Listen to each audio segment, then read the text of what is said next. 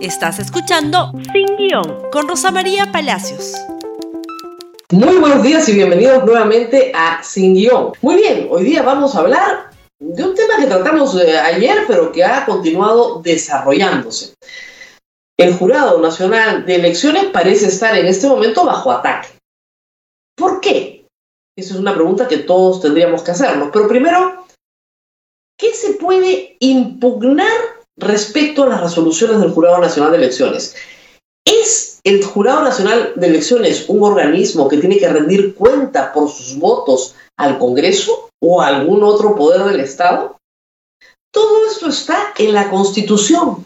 Lo único que tienen que hacer es, como siempre, leerla para entender que el Jurado Nacional de Elecciones es un órgano constitucionalmente autónomo. ¿Qué quiere decir esto? Que hay una serie de organismos recogidos en la Constitución que no deben, ¿no es cierto?, en los pesos y contrapesos, cuentas a ningún otro organismo del Estado respecto a su razón de ser. Los tres poderes clásicos, ejecutivo, judicial, legislativo, pero también el Banco Central de Reserva, la Superintendencia de Bancos y Seguros, el Ministerio Público, la Contraloría, la Junta Nacional de Justicia, la Defensoría del Pueblo y los órganos electorales que en nuestro sistema son tres. El Jurado Nacional de Elecciones, la OMPRE y la RENIEC son organismos constitucionalmente autónomos. No le deben cuentas de su razón de ser a los demás poderes del Estado. Son fiscalizados en algunos niveles, sus miembros, a través de algunas acciones y de algunos beneficios, en algunos casos, como el beneficio de antejuicio. Pero estos pesos y contrapesos jamás van a enervar el fallo. Es decir, imagínense ustedes que a los magistrados de la Corte Suprema los lleven al Congreso a que expliquen sus votos. O que los miembros del Tribunal Constitucional sean citados al Congreso, porque al Congreso no le gusta como han votado en el caso de la norma de la ONP, y los van a acusar constitucionalmente, como algún congresista llegó a decir. Podrían acusarlos constitucionalmente por una infracción de la Constitución o por un delito, pero no por sus votos. ¿Se dan cuenta ustedes la diferencia?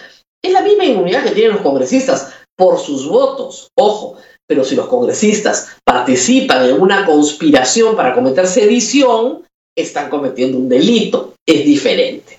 ¿A qué viene toda esta historia? el Jurado Nacional de Elecciones ha expedido una serie de fallos que amparan un derecho que también es un derecho que está en la Constitución, que es el derecho a elegir y ser elegido. El derecho a la participación política es un derecho que se entiende de una manera amplia. Una hoja de vida se requiere en nuestro sistema para que el elector esté informado, pero no puede ser un mecanismo de exclusión de candidaturas, de exclusión del adversario, de persecución del adversario.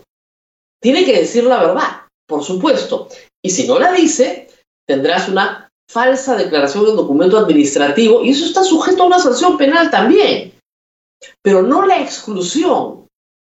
Y así lo ha determinado el Jurado Nacional de Elecciones consistentemente. Los jurados electorales especiales interpretan formalistamente la ley y crean situaciones por las cuales casi es imposible cumplir con ella. El Jurado Nacional de Elecciones siempre ha tenido un criterio más amplio. ¿Son infalibles los miembros del Jurado Nacional de Elecciones? No, se equivocan y se han equivocado muchas veces. El año 2016 el Jurado Nacional de Elecciones excluyó injustamente, yo creo que ilegalmente, al señor Julio Guzmán. Y también excluyó, no contra la ley, pero creo que injustamente, al señor César Acuña. ¿Qué dice la Constitución sobre los fallos del TC? Artículo 181, por favor léanlo en el Congreso.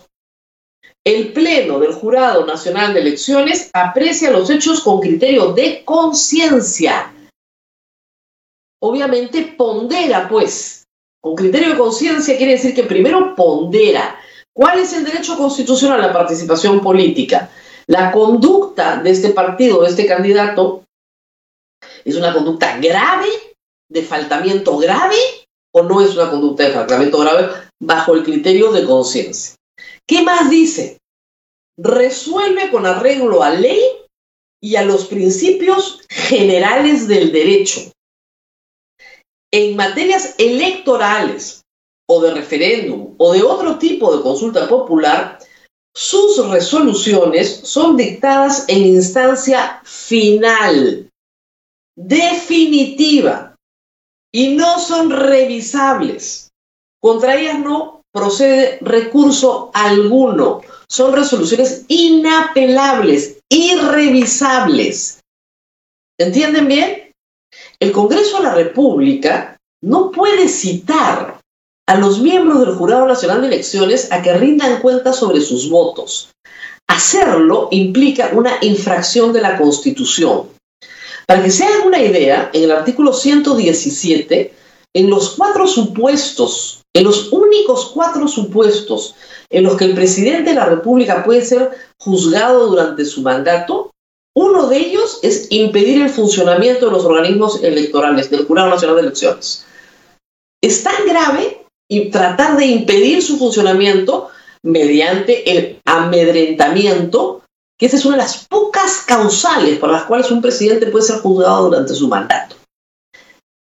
Si el Congreso cita a miembros del Jurado Nacional de Elecciones para que expliquen sus votos, lo que está haciendo el Congreso es hostilizar, amedrentar, perseguir, ¿no es cierto?, a los miembros del Jurado Nacional de Elecciones para que resuelvan de acuerdo al parecer de los señores congresistas que representan a partidos que están en la contienda política.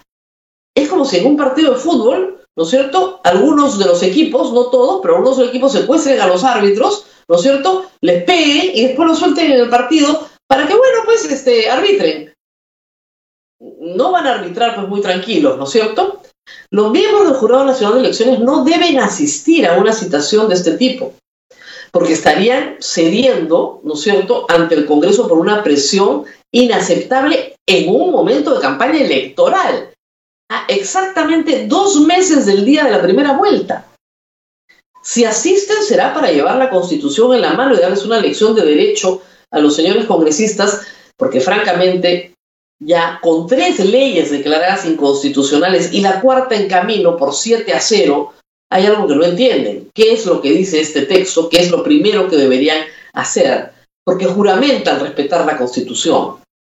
Los señores miembros del Jurado Nacional de Elecciones pueden, eventualmente, si continúa este ataque, solicitar, ¿no es cierto?, al Congreso mismo que se admita a trámite una denuncia constitucional, una acusación constitucional contra los señores congresistas que están infringiendo la Constitución.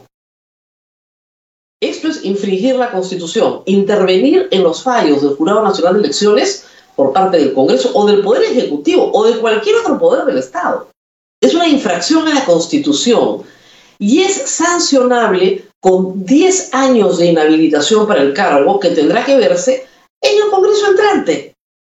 A ver si se les quitan las ganas a los congresistas actuales de poner al Jurado Nacional bajo ataque. ¿Qué es lo que está detrás? Porque tan ignorantes de la Constitución no pueden ser todos, ¿no es cierto? Lo que está detrás nuevamente es el proyecto que viene desde el año pasado. Desprestigiar al Jurado Nacional de Elecciones, hacernos creer que no hay un proceso libre, justo y transparente para postergar el proceso electoral. Faltan solo dos meses, vamos a llegar con la lengua afuera, pero vamos a llegar muy atentos a este tipo de intromisiones en el Jurado Nacional de Elecciones. He escuchado ayer cosas increíbles como que el jurado no puede deliberar en privado. Por supuesto que tiene que deliberar, en privado. Es un tribunal. Delibera, debate, discute.